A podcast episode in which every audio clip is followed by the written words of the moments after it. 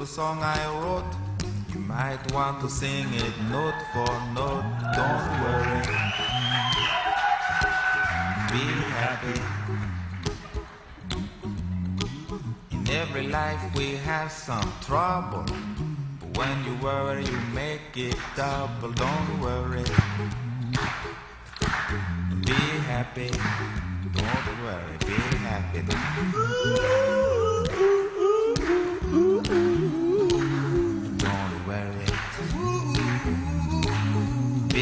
Happy. Don't worry, be happy.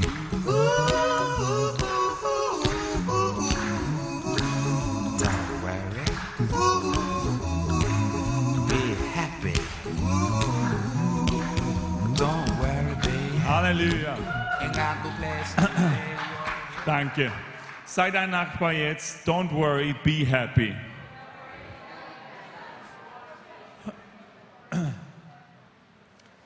Schön. Haben wir die Erstbesucher willkommen geheißen? Sehr gut. Wollen nur sicher sein. Danke.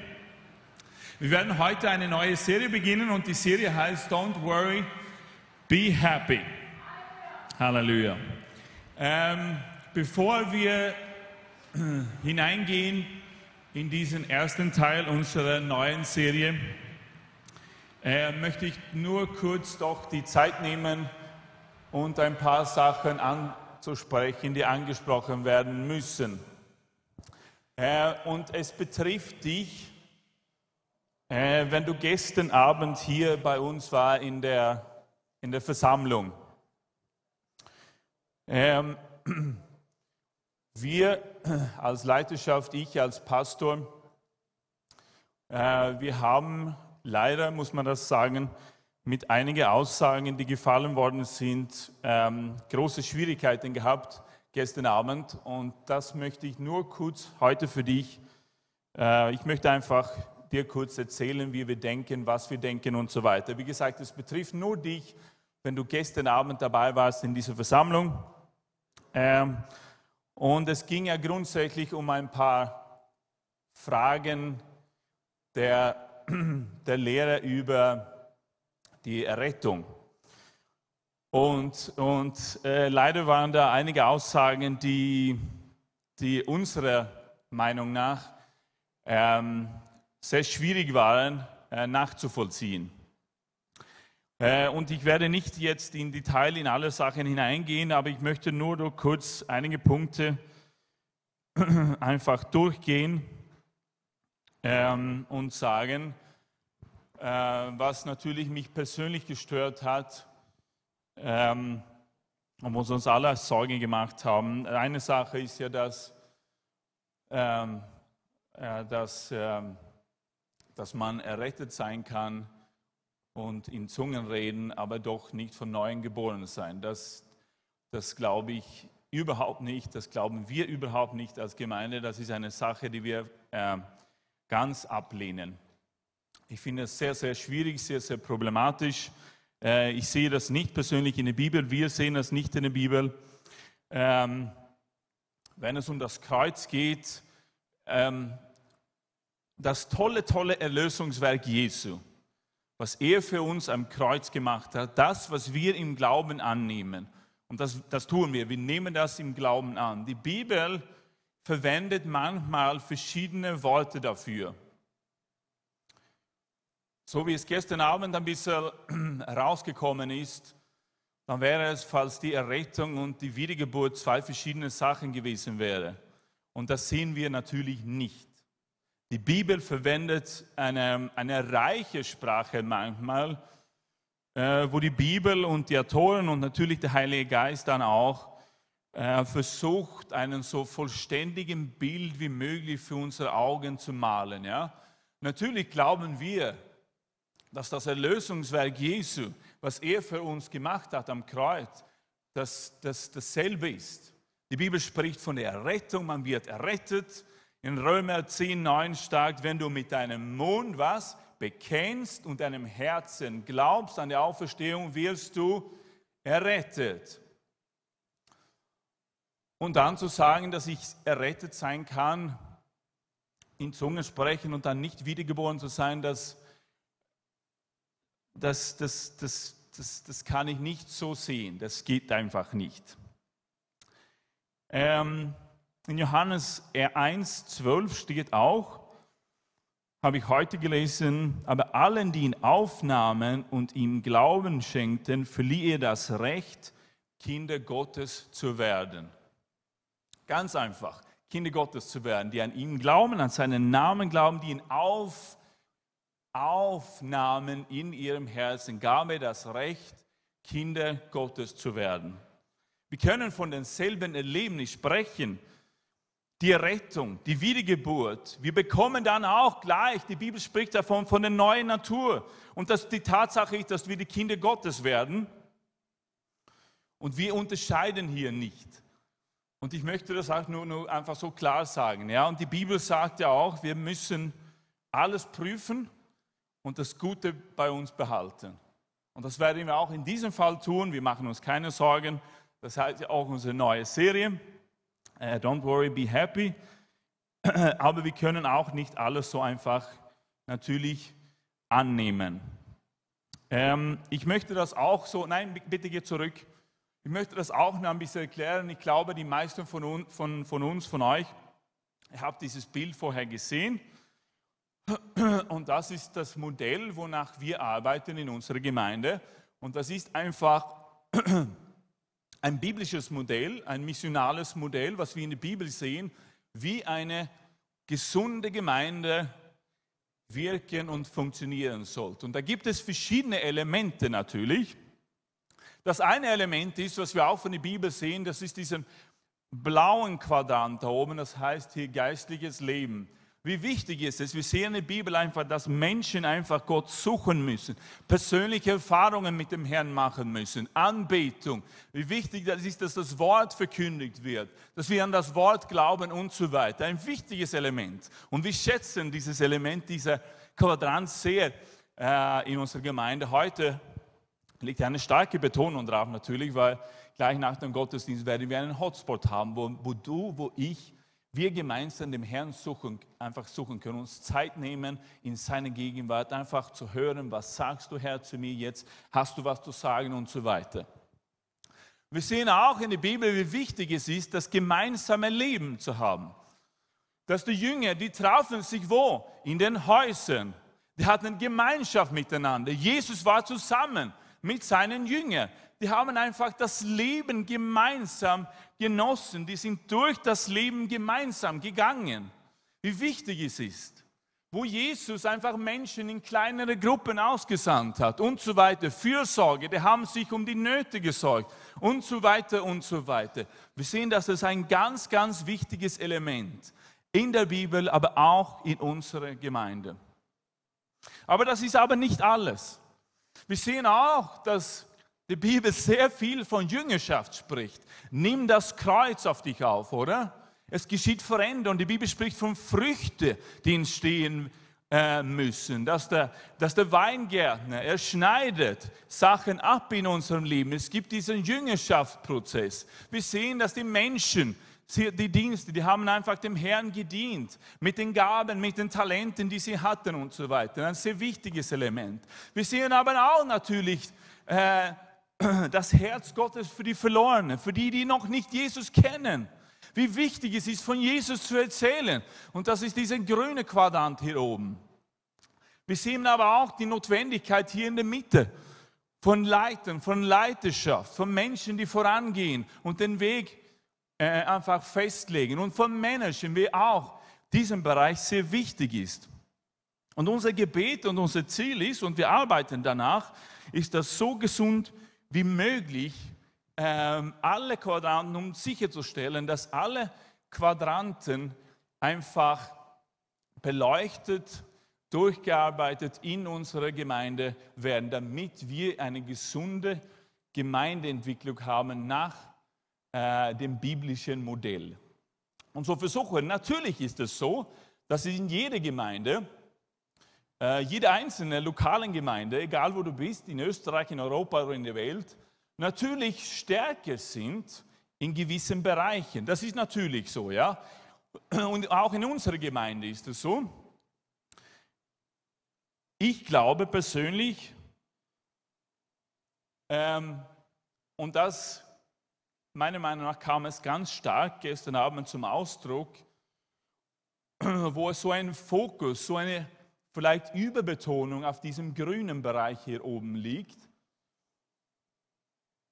Und ich, ich wage jetzt meine Worte, weil natürlich, wie wir, wir wollen und wir brauchen das natürlich in unserer Gemeinde, ein größeres Herz. Wir wollen mehr Menschen und hier, wir wissen das in unserer Gemeinde. Wir haben diese Einschätzungen gemacht, dass wir in diesem Bereich ansetzen müssen, äh, damit mehr Menschen einfach gerettet werden. Amen. Aber wenn so eine starke Überbetonung ist, da, dann wird es auch nicht gesund. Versteht ihr, was ich meine? Wenn man nur eine Sache betont, wenn man die anderen Bereiche vernachlässigt, bewusst oder unbewusst, dann wird eine Bewegung, eine, ein Werk oder was auch immer einfach eine Schlagseite bekommen. Ja? Und du wirst wahrscheinlich blind für gewisse Sachen. Und ich fürchte, dass es in diesem Fall so gewesen ist.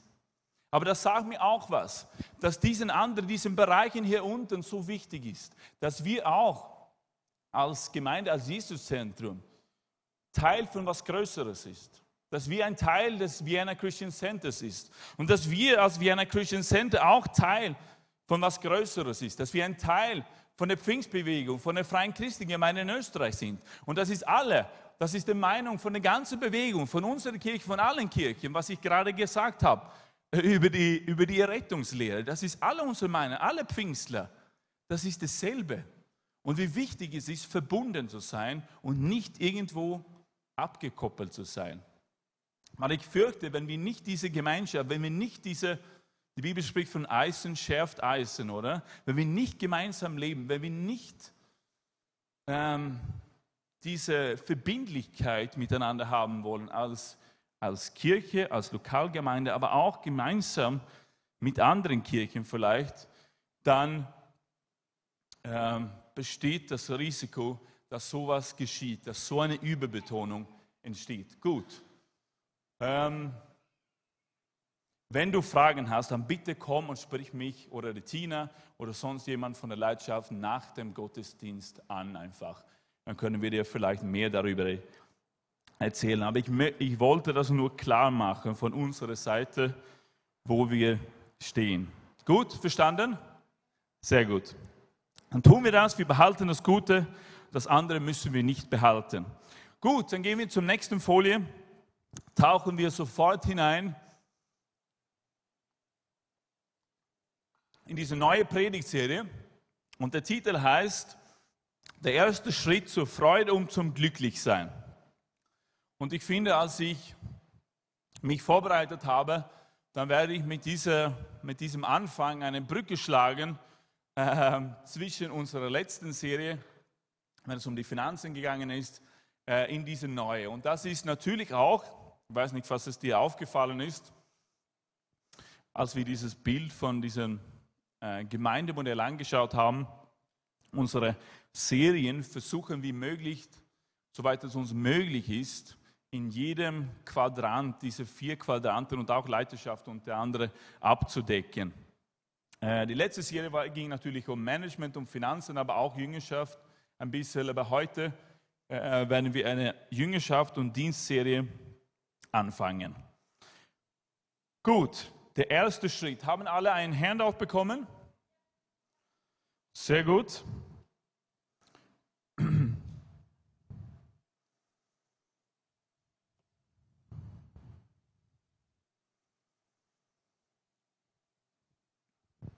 Don't worry, be happy.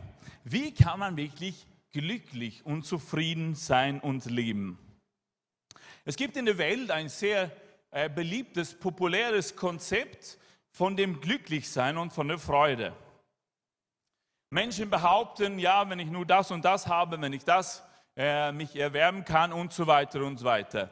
Und das ist der erste Punkt heute, äh, das ist richtige Umstände. Nächste Folie bitte das ist einfach ein populäres Konzept von heutzutage. Viele, viele Menschen behaupten, ja, nur wenn meine Umstände wirklich in Ordnung sein, dann kann ich wirklich glücklich sein. Nur endlich einmal, wenn ich, wenn ich endlich mal die Schule hinter mir habe, wenn all diesen Stress, all diesen Druck, wenn all diesen Druck einfach weg ist, wenn ich fertig bin, wenn ich meine Matura gemacht habe oder wenn ich eine Ausbildung auf die Uni abgeschlossen habe, dann endlich einmal werde ich glücklich sein können. Oder du denkst, wenn ich endlich einmal, endlich, endlich, endlich, endlich eine Arbeit finde, dann werde ich äh, wirklich dieses Glücklichsein in meinem Leben erleben können. Oder es gibt auch andere Menschen, die behaupten vielleicht, ja, wenn ich endlich nur mal einen Freund finden kann, dann werde ich glücklich sein. Oder wenn ich endlich mal eine Freundin haben werde, dann wird sich mein Leben so radikal verändern. Andere denken vielleicht, ja, wenn ich endlich mal verheiratet bin, dann, uh, dann wird mein Leben beginnen zu blühen.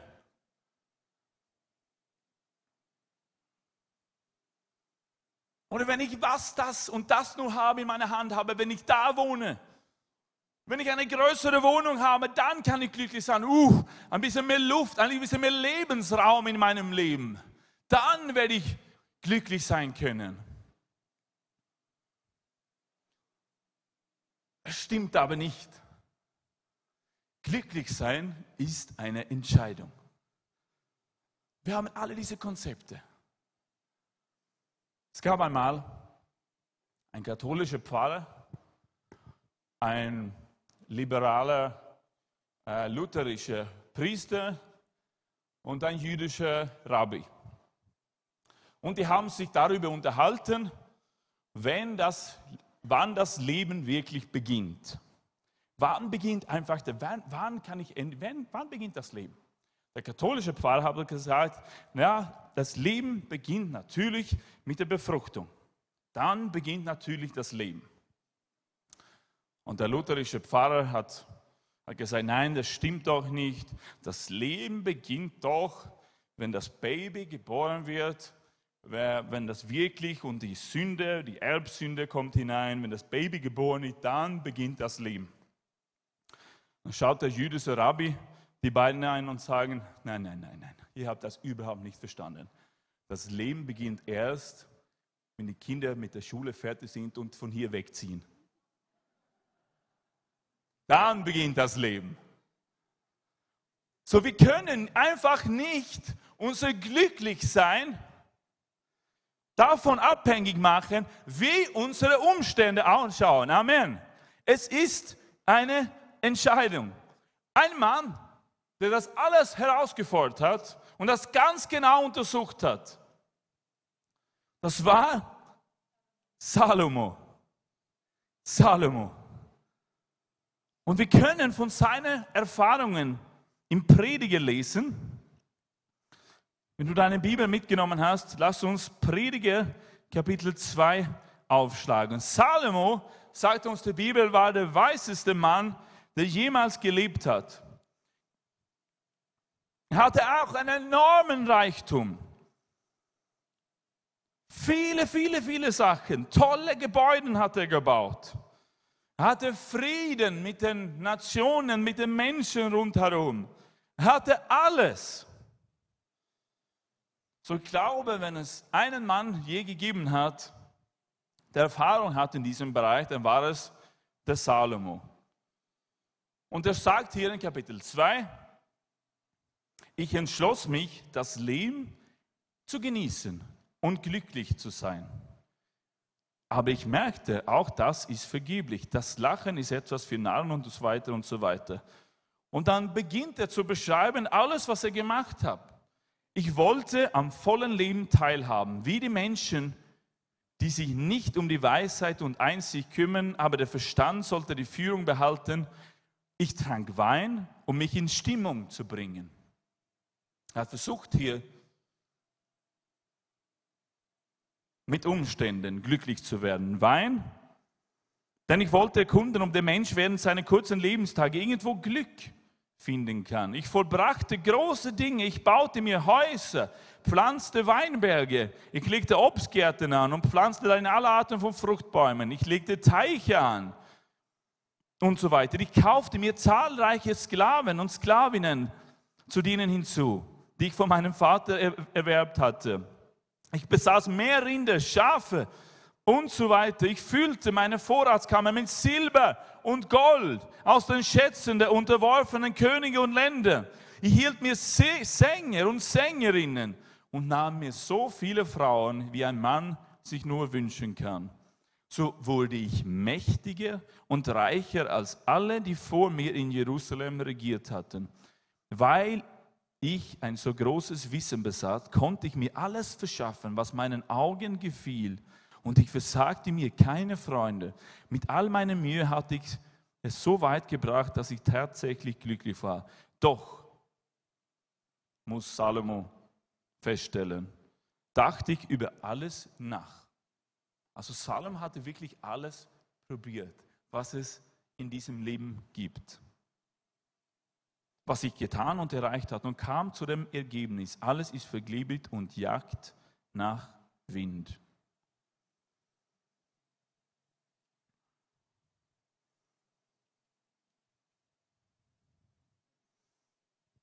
Und eben dieses Kapitel ist halt äh, das klassische Kapitel, wenn es um, um die Suche nach dem Glücklichsein geht.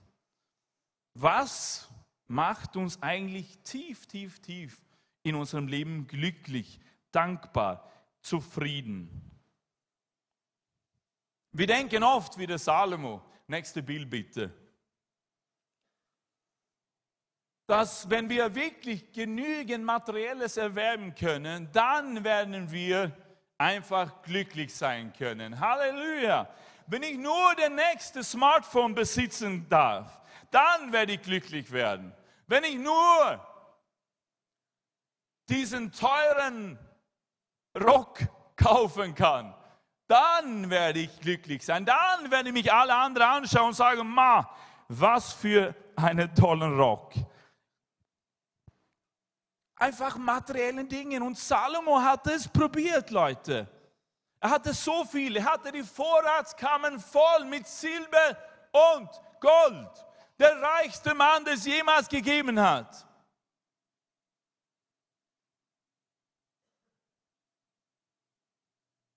so viele Schätzen von überall.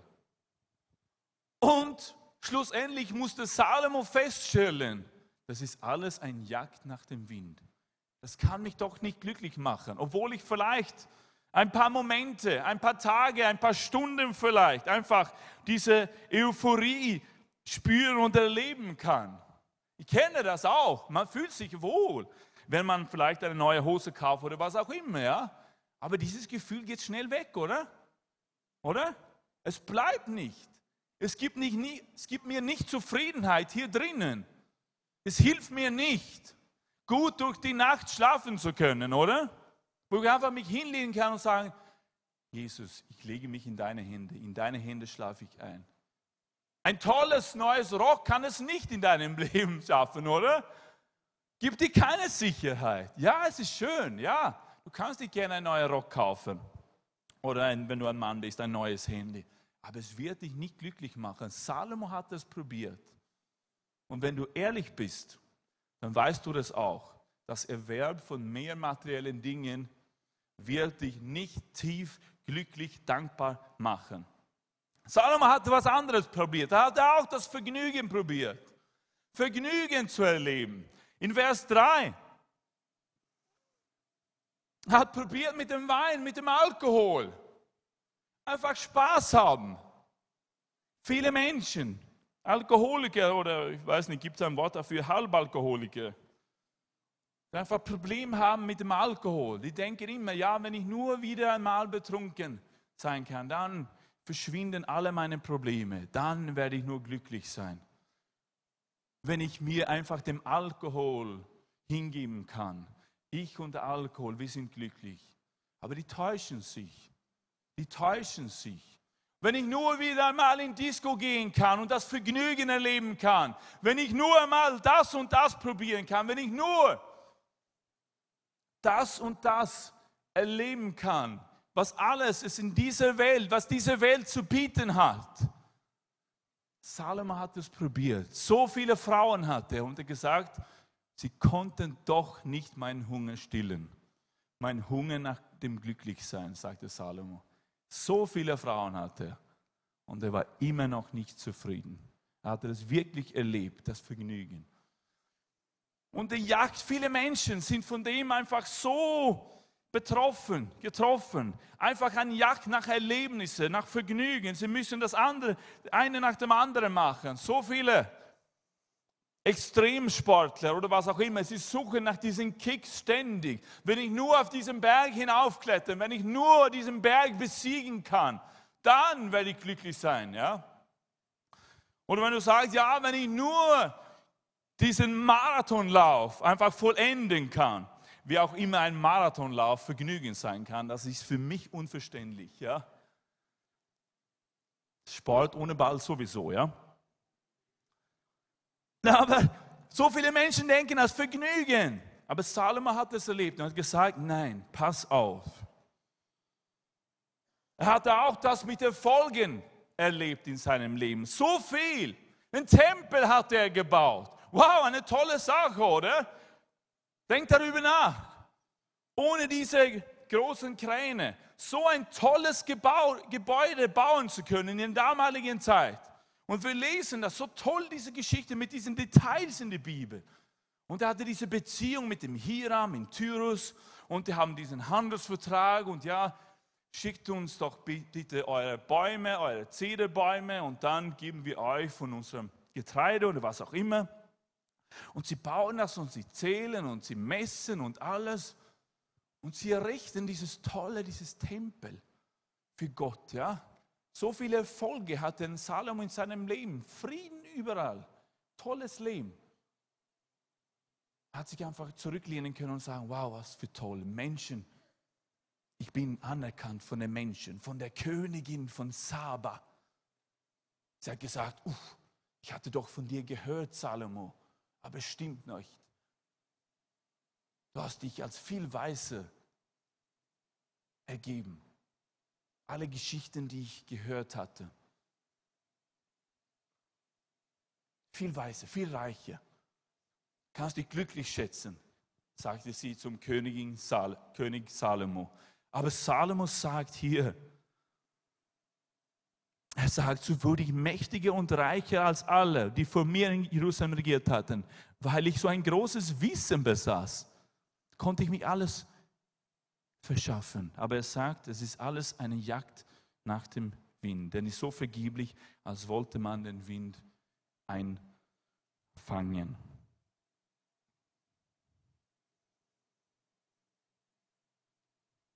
Nächste Folie bitte. So, das heißt, es gibt einen anderen Weg zum Glücklichsein. Und das heißt, da kannst du so ein Handout aufschreiben, die richtige Haltung zu haben. Kann ich ein Amen bekommen? Amen. Die richtige Haltung zu haben. Heute geht es um Jüngerschaft. Wir haben eine Jüngerschaftsserie begonnen. Und, die, und Jesus hat uns was ganz Wichtiges äh, darüber zu sagen. Er sagt, in den ganz bekannten Seligpreisungen in Matthäus Kapitel 5, dann sagt er folgendes. Glückselig sind die geistlich Armen, denn ihrer ist das Reich der Himmel. Glückselig sind die Trauernden, denn sie sollen getröstet werden. Glückselig sind die Sanftmütigen, denn sie werden das Land erben. Glückselig sind die nach der Gerechtigkeit hungern und dürsten, denn sie sollen satt werden. Glückselig sind die Barmherzigen, denn sie werden Barmherzigkeit erlangen. Glückselig sind die reinen Herzen sind, denn sie werden Gott schauen. Glückselig sind die Friedfertigen, denn sie werden Söhne Gottes heißen. Glückselig sind die, um der Gerechtigkeit willen verfolgt werden, denn ihre ist das Reich der Himmel. Glückselig seid ihr, wenn sie euch schmähen und verfolgen und lügnerisch jegliches böse Wort geben, euch reden um meinen Willen. Und die kommenden Wochen in dieser Serie, dann werden wir uns halt mit diesen Seligpreisungen beschäftigen. Wenn du und ich, wenn wir diese Versen heute lesen, dann klingen einfach diese Versen ein bisschen widersprüchlich, oder? Glückselig bist du, wenn du trauerst. Soll ich glücklich sein, wenn ich traurig bin? Wenn ich einfach Schmerz in meinem Herzen habe? Soll ich dann glücklich sein? Was sagt hier eigentlich Jesus? Glückselig, wenn du arm bist? Glückselig, wenn du verfolgt bist? Klingt doch schon sehr widersprüchlich, oder? Es klingt nicht nach dem Glücklichsein zu mir. Was Jesus sagt hier, das Glücklichsein, diese Zufriedenheit, dieses Wohlbefinden, diese innere Ruhe, dieses Glücklichsein, Zufriedensein mit meinem Leben, einfach happy zu sein, hängt nicht von meinen Umständen ab, sondern es hängt von meiner eigenen Haltung ab.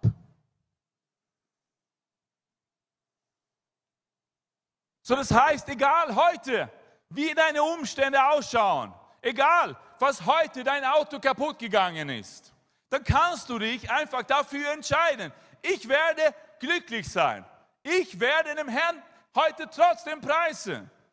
Und wenn du heute, vielleicht heute in der Früh dein Bankkonto angeschaut hast und du hast ein fettes, dickes, rotes Minus da, die Umstände sprechen nicht für dich, aber Jesus sagt, das Glücklichsein hängt nicht davon ab, sondern es hängt von deiner Haltung ab. dann kannst du trotzdem sagen, Halleluja, Jesus.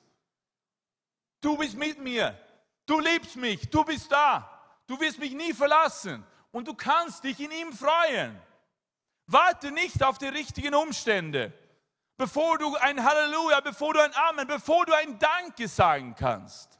Das wird einfach nicht geschehen. Weil das Glücklichsein ist einfach eine Entscheidung. Ich entscheide mich heute, in dem Herrn zu freuen. Ich entscheide mich heute, glücklich zu sein. Egal, was du letzte Woche vielleicht deine Arbeit verloren hast, kannst du dich trotzdem, du musst dich nicht über diese Tatsache freuen, aber du kannst dich trotzdem entscheiden, ich werde glücklich, dankbar, fröhlich bleiben. Amen. Hör mal ganz kurz zu. Wir wissen das, viele Menschen können das wahrscheinlich von ihrem eigenen Leben besser bezeugen als ich. Aber viele Menschen gehen, wir gehen alle durch Schwierigkeiten in unserem Leben. Und ich kenne nicht alle deine Schwierigkeiten, du kennst auch nicht alle meine Kämpfe und Schwierigkeiten. Aber die Tatsache ist, dass in diesem Leben auf dieser Erde kann einfach in einem Tag alles von uns weggenommen werden. Alles kann einfach weggenommen werden. Kennen wir auch von der Bibel. Wir, wir kennen die Geschichte von dem Hiob. Alles, was er hatte, alles, was er sich erarbeitet hatte, Kinder, Wohlstand, Reichtum, was auch immer. Plötzlich, er war gesund, plötzlich war er krank, ohne Kinder, ohne einen Besitz. Kann alles, kann so schnell gehen. So schnell kann es zu Börse Crashe wiederkommen, ja, wie es schon in der Geschichte gegeben hat, wo einfach Menschen alles verloren haben.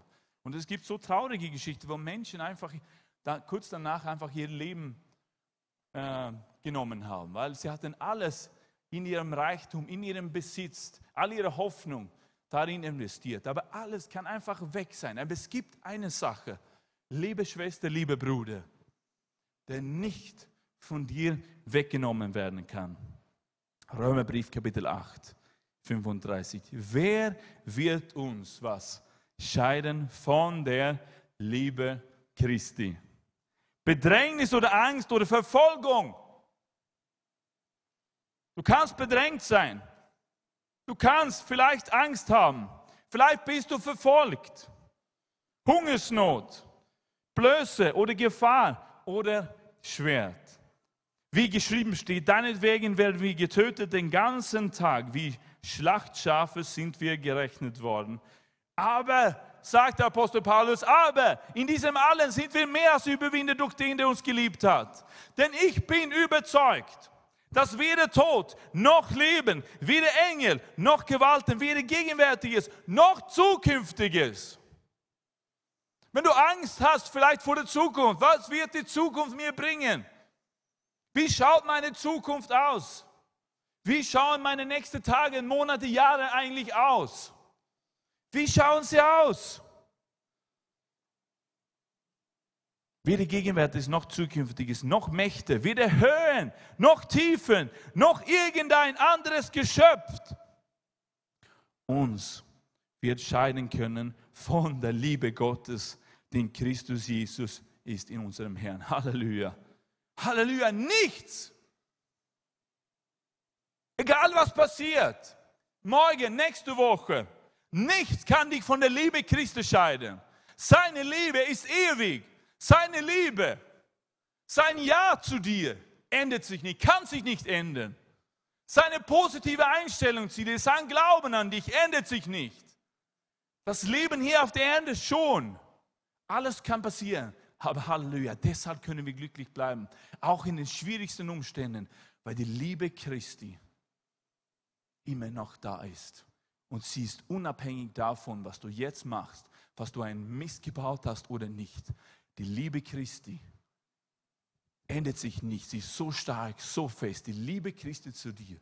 Die Bereitschaft Jesu, dir zu vergeben. Dich zu ermutigen. Dich wieder auf den Beinen zu bringen. Egal. Die Liebe Christi. Nichts kann uns von der Liebe, Liebe Christi trennen. Und deshalb kannst du heute dich dafür entscheiden, glücklich zu sein. Amen. Paulus sagt, alles vermag ich durch den, der mir Kraft gibt. Was hat er das gemacht? Er hat vorher spricht er von im, im Luxus zu leben, aber auch im Armut. Er hat gesagt, alles vermag ich. Alles, was sein Leben war nicht davon abhängig, wie die Umstände rund um ihn ausgeschaut haben. Er hatte kein Problem.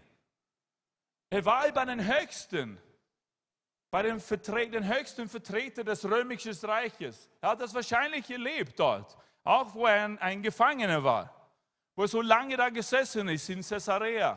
Hat das alles erlebt. Die haben ihn sicher ziemlich gut behandelt, da nehme ich an.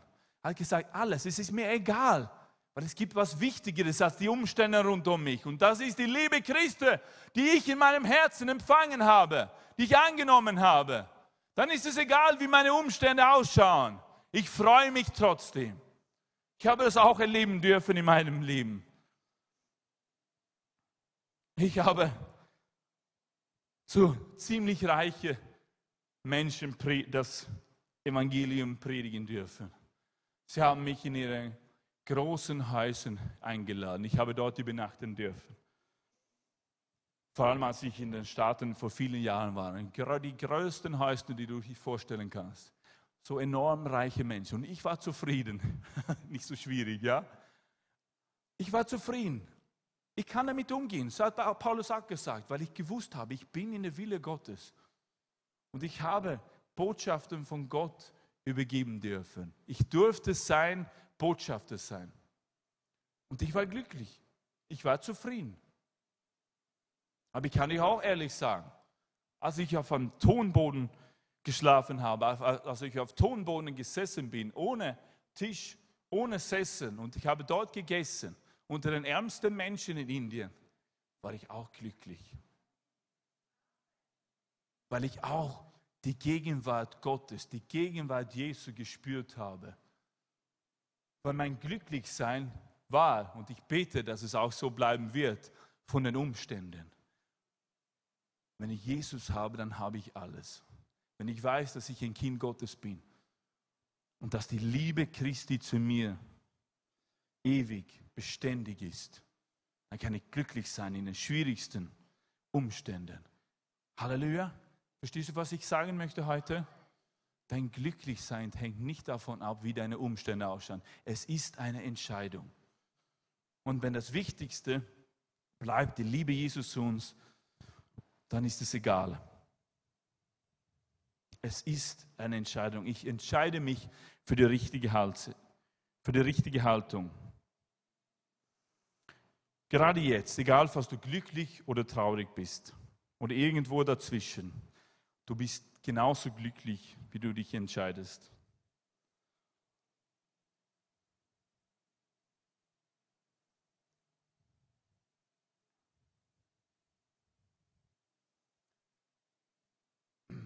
Geh mal einmal zurück, bitte. Genau. So glückselig, selig heißt eigentlich gesegnet sein. Das lesen wir dieses Wort hier in den Seligpreisungen. Ich bin glücklich, ich bin gesegnet von Gott. Es hängt nicht von den Umständen ab, sondern von einer inneren Haltung, von einer inneren Einstellung. Gut. Nächster Punkt dann. Der Punkt dann von allen diesen Widersprüchen, die wir in Matthäus 5 lesen. Mein Glücklichsein wird nicht durch das entschieden, was um mich passiert, sondern was in mir passiert. Mein Glücklichsein wird nicht dadurch durch das entschieden, was um mich passiert, sondern was in mir passiert. Halleluja. Es ist eine Entscheidung. So lass uns dann heute auch die erste Haltung anschauen. Nächste Folie bitte. Demütig sein. Der erste Schritt zum Glücklichsein, demütig sein. Was meint Jesus damit, arm im Geist zu sein? Er spricht nicht davon, einen schlechten Selbstbild zu haben. Er spricht auch nicht davon, ein schlechtes Selbstvertrauen zu haben, ständig herumzugehen mit schlechtem Gewissen, nicht sicher zu sein, genüge ich oder genüge ich nicht. Habe ich heute genügend gute Taten gemacht oder nicht? Es spricht nicht davon. Es spricht nie, auch nicht davon, dass wir irgendwie masochistisch sein sollten, dass wir uns selbst plagen sollten, um glücklich sein zu können. Es spricht auch nicht davon, dass wir uns selbst so einfach niederdrücken sollten, jeden Tag, um uns daran zu erinnern, dass wir nur Dreck sind, dass wir nur von der Erde kommen. Jesus spricht nicht davon. Jesus ist nicht für Mist gestorben. Ich sage es noch einmal, Jesus ist nicht für Mist gestorben. Er ist für Menschen gestorben, er ist für dich gestorben. Du hast einen hohen Wert in seinen Augen. Du bist wertvoll. Du bist signifikant. Und ich glaube, Menschen, die da draußen einfach herumgehen, die können das nicht erleben. Viele kämpfen wahrscheinlich mit einem sehr schlechten Selbstbild. Aber dass sie wertvoll sind, das ist so interessant. Gestern, als ich unterwegs war, dann sprach der Herr zu mir und dass ich einfach einem Mann von Jesus erzählen sollte. Bin hingegangen und ich hörte einfach, der Heilige Geist hat zu mir gesagt, sag ihm einfach, du bist wertvoll. Du bist wertvoll. Und dieser Mann war gestern äh, ein bisschen getrunken, betrunken. Das ist nicht das erste Mal, als ich mit ihm über Jesus rede. Ich habe ihm auch ein paar andere Mal über Jesus äh, erzählt. Ein anderes Mal war er auch getrunken, hat er auch gerne zugehört. Ein anderes Mal war er nicht. Dann wollte er nichts von Jesus hören. Aber gestern war er betrunken und äh, ich fand es super. Ähm, ja, weil er offen war und er hat versucht, so lustig zu sein über, über mich als Pastor und über uns als Kirche und so, ein Scherz erzählt und so. Aber ich habe einfach erlebt, der Mann ist ganz, ganz hoffnungslos. Und ich habe einfach gesagt, ja, ich habe auch gesagt, du, Jesus liebt dich, du brauchst Jesus, Jesus liebt dich und so weiter. Aber dann habe ich einfach gesagt, was der Heilige Geist mir gesagt hat, du bist wertvoll. Ich habe gesehen, was in seinen Augen, das hat ihn wirklich so einfach nur getroffen. Ja. Und ich glaube, die Menschen, die wissen das nicht. Die, woher können sie das wissen? Sie denken, ja, das ist mein Ziel, das ist mein, oder mein Schicksal im Leben, hier, dies, hier zu sein und ich kann nicht mehr meine Situation, meine Arbeit vielleicht ändern, was auch immer. Ja. Hat gesagt, ja, ich bin Atheist, hat er gesagt. Du bist wertvoll. Menschen müssen das wissen und du bist wertvoll. Es geht nicht darum heute. Ja uns selbst niederzudrücken, sondern worum geht es hier? Es geht einfach darum, dass wir demütig bleiben, abhängig von Gott zu sein. Bekennen zu können, dass ich nicht alles im Griff habe, dass ich nicht alles weiß. Es geht darum zu wissen, dass ich nicht fehlerfrei bin. Es geht darum, dass ich nicht genau alles so hinkriege, wie ich die Dinge eigentlich hingekriegt hätte. Amen. Es geht darum, dass ich nicht das Zentrum des Universums bin.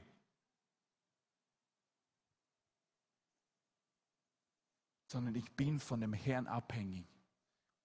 Glückselig sind die, die geistlich arm sind, die einfach erkennen, ich habe nicht, ich kann nicht alles. Herr, was soll ich dann eigentlich sagen? Herr, ich brauche dich, ich brauche dich jetzt. Meine Worte genügen nicht, mein Intellekt, meine Erfahrungen. Was, was soll das alles? Zu erkennen, Herr, du bist groß, ich brauche dich, du bist mein Herr. Ich kann es alles nicht allein in eigener Kraft, aus meinen eigenen Erfahrungen schaffe. Ich brauche dich. Das sagt uns Jesus heute. Das sagt, hat er zu seinen Jüngern gesagt. Glückselig, du bist glücklich, wenn du erkennen kannst, du bist von Gott abhängig, du brauchst ihn. Dann kannst du glücklich sein. Dann kannst du zufrieden sein. Dann bist du nicht davon abhängig, wie deine Umstände ausschauen. Hallo? Er spricht von Demut.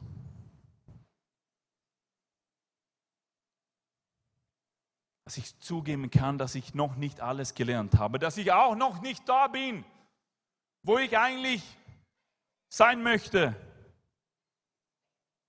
Ich schaffe nicht diese Aufgaben, Herr.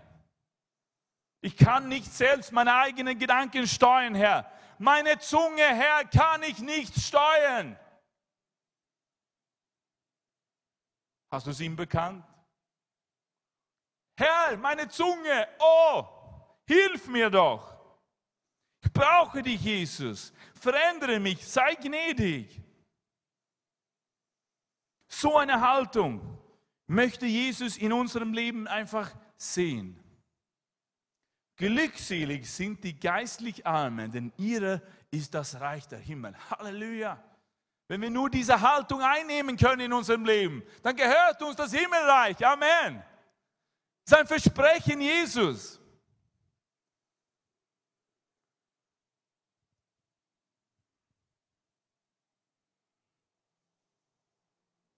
Wie erhöht dann Demut mein Glücklichsein?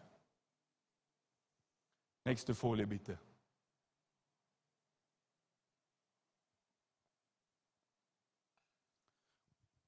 Demut reduziert Stress in meinem Leben. Wenn ich demütig bin, dann kann ich zugeben, dass ich nicht alle Antworten haben muss. Ich verstehe, dass die Dinge der Welt viele Dinge in der Welt nicht von mir abhängig sind. So kann ich endlich einmal von der Position der General Manager des Universums zurücktreten. Wenn ich demütig bin, dann verstehe ich und erkenne ich, dass ich nicht eine Lösung haben muss zu allen Problemen dieser Welt. Wenn ich demütig bin, muss ich auch keine Maske tragen. Ich kann echt und bodenständig bleiben.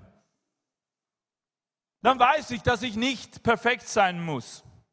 Ich muss die anderen Leute, meine Brüder und meine Schwestern, muss ich keine, kein perfektes Leben zeigen, vorleben. Und Gott verlangt auch nicht von mir, dass ich perfekt bin. Ist das nicht befreiend? Gott verlangt es nicht. Er kennt uns, er kennt dich. Er kennt dich mit deinen Schwächen, er kennt dich mit deinen guten Seiten. Amen. Ich muss auch nicht Gott spielen und Verantwortung auf mich zu übernehmen, das nicht meine Verantwortung ist. Wenn ich demütig bin, wenn ich erkenne, Herr, ich habe nicht alles im Griff, dann kann ich mit der Spannung zwischen der Idealität und der Realität in meinem Leben leben. Idealität, die Art und Weise, wie ich eigentlich möchte, dass mein Leben ausschauen sollte. Die Richtung, ich will, dass meine Karriere einschlagen sollte, die ideale Familiensituation, die ideale Ehe, die ideale Kinder und dann die Realität, wie es wirklich ist. Es gibt immer in meinem Leben diese Spannung zwischen dem idealen Leben und dem realen Leben. Amen. Und Demut akzeptiert einfach diese Tatsache, dass ich glücklich gesegnet sein kann, weil ich von Gott abhängig bin. Und falls die Dinge in Wirklichkeit ideal sind oder nicht. So, die Demut in meinem Leben reduziert meinen Stress. Zweitens, die Demut, wenn ich in Demut wandle vor Gott, verbessert sie meine Beziehungen. Sie verbessert meine Beziehungen. Wie viele von euch lieben es einfach, Zeit zu verbringen mit denjenigen, die alles wissen, die alles besser können, die alles besser wissen? Nicht viele von uns, oder? Stolze Menschen sind einfach irritierend, wenn wir ehrlich sind, oder? Sind einfach irritierend. Selbstsüchtige, egozentrische Menschen sind irritierend. Keiner mag eigentlich irgendwas mit ihnen zu unternehmen, Zeit mit ihnen zu verbringen. Sie zerstören Beziehungen. Selbstzentrierte Menschen sind eigentlich nie glücklich. Weil sie eben so unglücklich sind, machen sie auch alle rund um sie unglücklich. Sie verbreiten ihre Frustration und ihr Stolz. Auf der anderen Seite, wie viele von euch mögen es einfach vom Herzen Zeit zu verbringen mit demütigen Menschen? Diejenigen, die nicht ständig versuchen, so einen großen Eindruck auf dich zu machen. Wenn du mal eine Geschichte erzählst, müssen du nicht immer eine bessere Geschichte erzählen. Wenn wir demütig bleiben, werden wir einander besser verstehen. Wir können einfacher unsere Beziehungen aufbauen und zu pflegen. Demut heißt nicht weniger von sich selbst zu denken, du denkst einfach mehr von anderen. Demut heißt nicht weniger von mir zu denken, sondern es heißt mehr von den anderen zu denken. Und ich versuche das in meinem Leben auszuüben. Ich freue mich immer, wenn wir in unserer, wenn wir in unserer Live-Gruppe einfach eine Austauschrunde haben. Dann fragen wir jede Woche einander, was habt ihr gelesen, was hat der Herr zu euch gesprochen, gibt es was, was worüber können wir uns kurz unterhalten. Ja? Und dann bringt jemand was, was ein ja? und sagt, das habe ich, habe ich die letzte Woche gelesen und ich habe das und das und das. Und weißt du, und, das, und ich glaube, das ist gut. Das ist gut für einen Pastor. Und da muss ich manchmal einfach bekennen und sagen, oh, diese Gedanke habe ich noch nie gehabt. Das habe ich noch nie gesehen. Und weißt du, was dann passiert? Vertrauen wächst, wenn ich demütig bin, wenn ich demütig bleibe, wenn ich sagen kann, ich habe nicht alle Antworten, ich habe nicht alles in der Bibel gesehen, verstanden und so weiter und so weiter. Und die anderen können dann wachsen. Amen. Wenn ich sage, okay, super, hast du das gesehen? Habe ich noch nie gesehen in der Bibel. Wow, toll.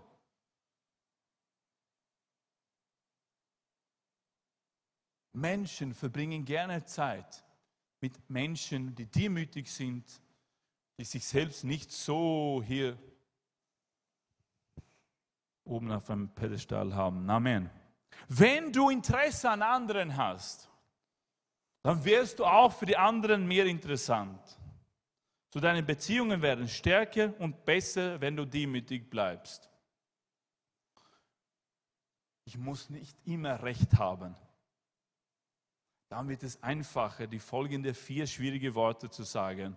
Es tut mir leid. Oder vier andere sehr schwierige Worte. Ich habe mich geirrt. Oder ich brauche Hilfe.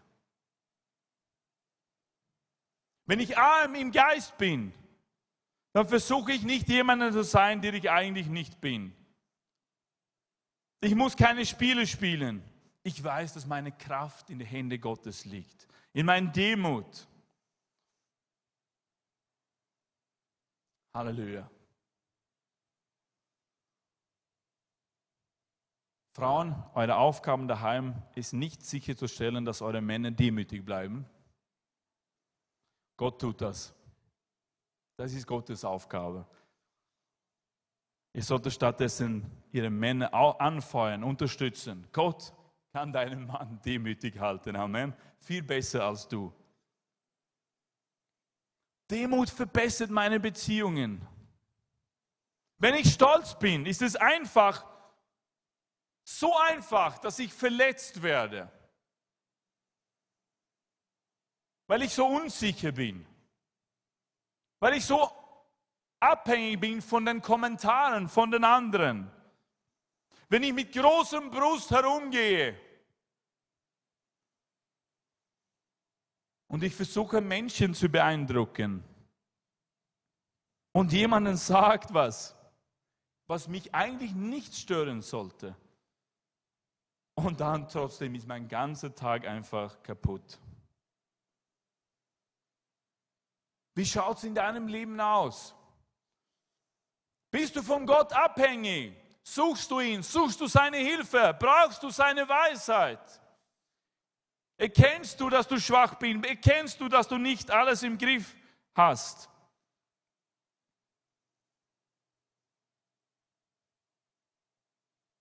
Wenn ich so stolz bin, dann schmerzt es, wenn jemand was sagt.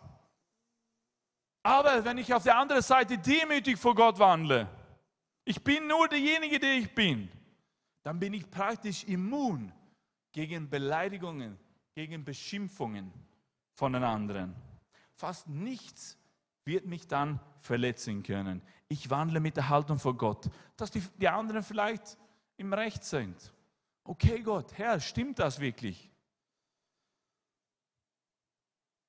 Wenn jemand sehr stark empfindlich ist für Kritik, dann haben diese Person nicht der erste Schritt gelehnt, demütig im Geist vor dem Herrn zu sein. Demütig im Geist. Ich komme jetzt zum Schluss. Haben wir einen Lobpreis, ein paar Lobpreise? Danke.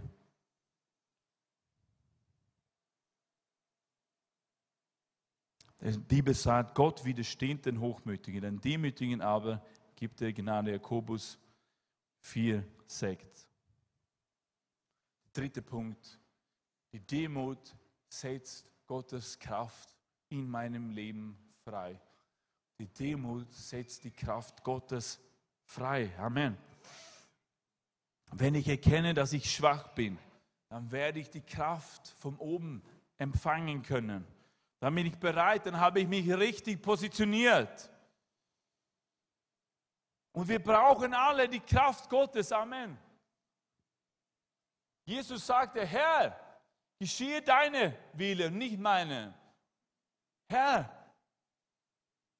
wenn du willst, dann bitte nimm diesen Becher von mir weg. Aber geschehe deine Wille und nicht meinen eigenen. Und der Vater gab ihm in Gethsemane die Kraft diesen schweren Weg zu gehen. Der Weg des Kreuzes, der Weg des Leides, der Weg des Opfers. Weil Jesus immer, wir lesen das in den Evangelien, hat gesagt, ich bin nicht hierher gekommen, um meinen eigenen Wille zu tun. Und ich kann nur das tun, was ich meinen Vater tun sehe.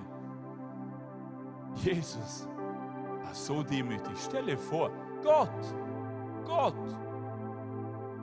die zweite Person des dreieinen Gottes, der Schöpfer. Alles wurde durch ihn geschaffen, seit Kolosserbrief. Jesus, der Schöpfer, Jesus, der ewige Gott, der Gott vor der Zeit, war so demütig hier auf der Erde und hat gesagt, Vater, deine Wille geschehe und nicht meine eigene. Wenn Jesus so demütig war, wie können wir dann anders sein? Glückselig sind die, die geistlich arm sind, die nicht alles wissen, die nicht alles können, die erkennen, dass sie Jesus brauchen. Glücks, dann werden wir glücklich sein können. Frei, unabhängig von den Umständen, unseres Lebens. Halleluja. dann werden wir glücklich durch den Tag gehen können. Egal, was der Teufel in unsere Richtung wirft. Egal, was die Welt in unsere Richtung wirft. Egal, was die sagen, sie werden uns nicht zu Fall bringen können. Amen. Weil wir in Demut vor Gott wandeln. Halleluja. Unser Glücklichsein, unsere Zufriedenheit ist nicht davon abhängig, was andere über uns sagen, was andere hinter unserem Rücken, wie sie schlecht hinter uns reden. Halleluja, sondern ich habe Jesus, seine Liebe wird sich nicht ändern. Seine Liebe zu mir ist ewig. Ich bin sein Kind. Amen. Halleluja. Und die Menschen werden so, dann werden sie beeindruckt von dir werden in eine gute Art und Weise und sagen, was hast du eigentlich? Erzähl mir doch bitte dein Geheimnis. Wie kannst du so glücklich sein, wenn die Menschen dich so schwer beschimpfen, so schlecht von dir reden? Wie kannst du glücklich sein? Sie werden es nicht verstehen können. Es gibt keine natürliche Erklärung. Und dann kannst du sagen, Jesus macht mich glücklich. Amen. Mein Glücklichsein ist von Jesus abhängig. Halleluja. So komm, lass uns alle gemeinsam aufstehen. Dann schließen wir hier gemeinsam ab. Komm, lass uns alle einfach vor dem Herrn nur kurz kommen. Such sein Angesicht jetzt. Gib dir ihn wieder neu hin. Komm vor seinem Thron. Du kannst es wieder machen. Halleluja. Halleluja. Danke, Jesus. Danke, Jesus. Danke, Jesus. Halleluja. Halleluja. Herr, wir danken dir für deine kostbare, ewige Liebe zu uns, Herr Jesus. Danke, dein Wort sagt, du hast uns noch geliebt, als wir noch deine Feinde waren, als wir dich gehasst haben, als wir dich in Gesicht gespuckt haben, mit unseren Worten, mit unseren Taten, mit unseren Haltungen, Herr. Halleluja, Jesus. Diese Liebe, Herr, diese ewige, göttliche Liebe macht uns heute glücklich, Jesus. Danke, Jesus. Danke, Jesus. Danke, danke, Jesus. Danke, Jesus. Halleluja. Komm, lass uns Jesus Christus, der Sohn Gottes, anbeten und preisen. Ihm gebührt die Ehre. Halleluja. Er weiß alles. Ich nicht. Er kennt mich. Er weiß alles. Er hat alles. Er hat meine Zukunft in seiner Hand. Er hat alle meine Probleme in seiner Hand. Halleluja. Und er betet für mich. Er ist ein Fürbeter, weißt du das? Er sitzt zur Rechten Gottes und er betet für dich. Halleluja. Er ist ein Gott, der uns nicht im Stich gelassen hat. Er ist ein Gott, der sich kümmert um sein Geschöpf. Er kümmert sich um dich. Er sieht dich. Halleluja. Wenn du nur bekennen kannst und erkennen kannst, Herr, brauche dich, dann er schaut und er wartet auf dich. Wo gibt es Menschen, die hungrig sind? Wo gibt es Menschen, die von mir abhängig sind? Wo gibt es Menschen, die mein Angesicht suchen, die einfach vor mir liegen und flehen? Die einfach erkennen, ich, sie brauchen mich. Wo gibt es? Seine Augen, sagt die Bibel fallen über die Erde und er sucht nach denjenigen, die sich ihm hingeben, die übergeben sind, die nicht versuchen, ihr eigenes Leben in eigener Kraft zu leben. Er sucht nach denjenigen, die ihn suchen, die mehr von ihm, von seiner Gegenwart, von seiner Kraft, von seiner Wahrheit, von seiner Weisheit haben möchte, von seiner göttliche Weisheit haben möchte. Halleluja. Ein Volk, das hingegeben ist. Ein Volk, das bereit ist, einen anderen Weg einzuschlagen als diese Welt. Es sucht nach denjenigen. Die Frage ist, bist du heute so eine Person? Gehörst du zu seinem Volk? Jesus. Danke, Jesus. Halleluja. Danke, Herr. Danke, Jesus. Danke, Jesus.